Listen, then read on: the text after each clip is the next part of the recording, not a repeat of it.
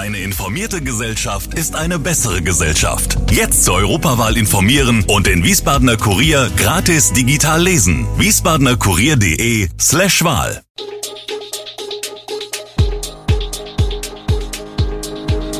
Gude, unser morgendliches News Update.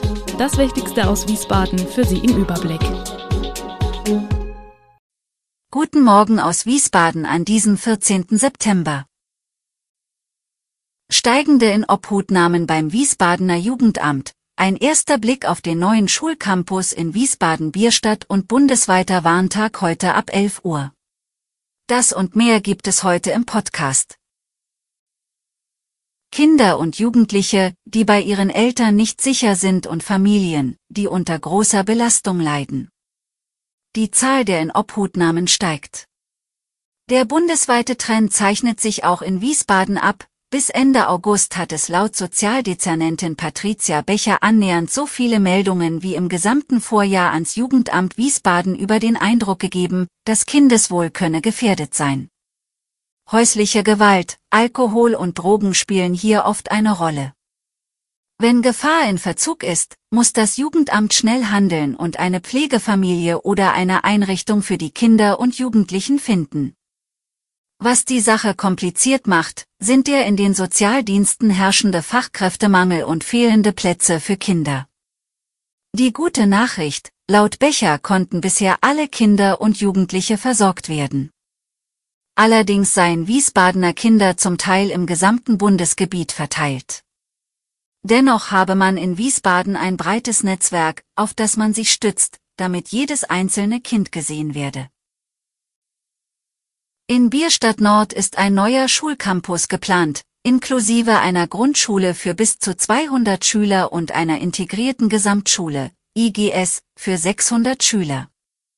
Ein erster Entwurf hat bereits Zustimmung erhalten, allerdings gibt es Bedenken hinsichtlich der Verkehrsanbindung. Besonders das Thema Elterntaxis bereitet den Anwohnern Kopfzerbrechen. Lösungen wie Kiss-and-Ride-Zonen werden vorgeschlagen, möglicherweise auch ein Kreisverkehr.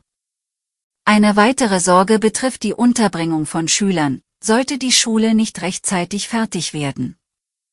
Hier könnten Container als Übergangslösung dienen. Das Bauvorhaben soll im ersten Halbjahr 2025 starten und zwei Jahre später abgeschlossen sein.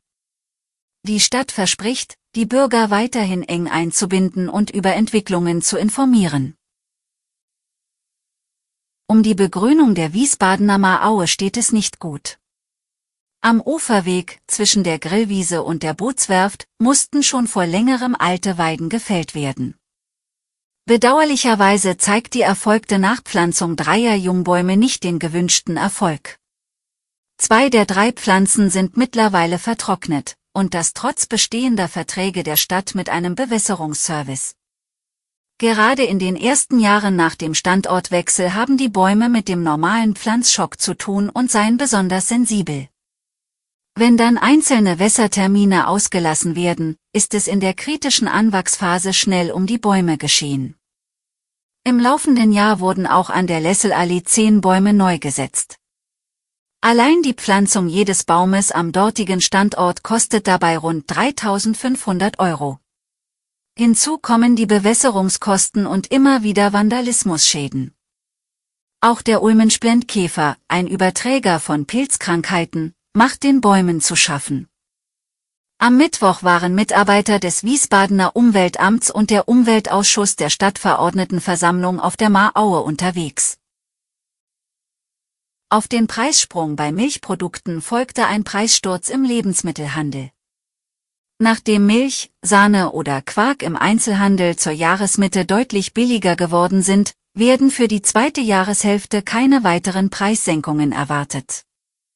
Allerdings buhlten Märkte wie Rewe oder Edeka verstärkt mit Aktionspreisen um Kunden, die wegen der Inflation weniger gekauft oder stärker zu Marken der Discounter gegriffen hätten, berichtete der Vorstandsvorsitzende der Schwäbchengruppe, Günter Berzlist.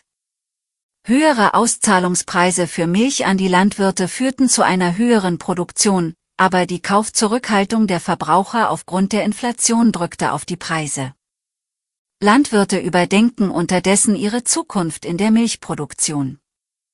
Die Schwäbchen-Gruppe meldet für das erste Halbjahr 2023 einen Umsatzanstieg. Für das zweite Halbjahr wird jedoch ein leichter Gewinnrückgang erwartet, vor allem aufgrund höherer Kosten für Fracht, Verpackung und Reinigungsmittel.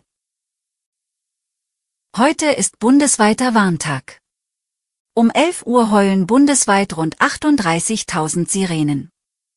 Zudem werden über Handy-Apps, Radio, Fernsehen und soziale Medien Alarmmeldungen verbreitet. Die Maßnahme dient der Überprüfung der technischen Warninfrastruktur und soll die Bürger für unterschiedliche Alarme sensibilisieren. Doch nicht nur das, neu ist die Warnung über den sogenannten Cell Broadcast. Jeder Smartphone-Besitzer erhält, sofern sein Handy nicht zu alt ist und sich nicht im Flugmodus befindet, eine Textnachricht. Im Vorjahr erreichte diese Methode immerhin 53 Prozent der Nutzer. Der Innenminister von Hessen, Peter Beuth, betonte, dass durch diese Probewarnungen die Funktionsweise und Abläufe wieder ins Bewusstsein gerückt werden sollen. Ziel ist es, die Bürger im Ernstfall effektiv vor Gefahren wie Naturkatastrophen, Großbränden oder Waffengewalt zu warnen. Ein kurzer Rückblick. Der Warntag 2020 hatte mit diversen Problemen zu kämpfen. 2022 verlief der Testlauf jedoch deutlich besser. Bürger können ihr Feedback zum Warntag über eine Umfrage unter www.warntag-umfrage.de abgeben. Alle Infos zu diesen Themen und noch viel mehr finden Sie stets aktuell auf wiesbadener-kurier.de. Gude Wiesbaden ist eine Produktion der VRM von Allgemeiner Zeitung, Wiesbadener Kurier, Echo Online und Mittelhessen.de. Redaktion und Produktion die NewsmanagerInnen der VRM.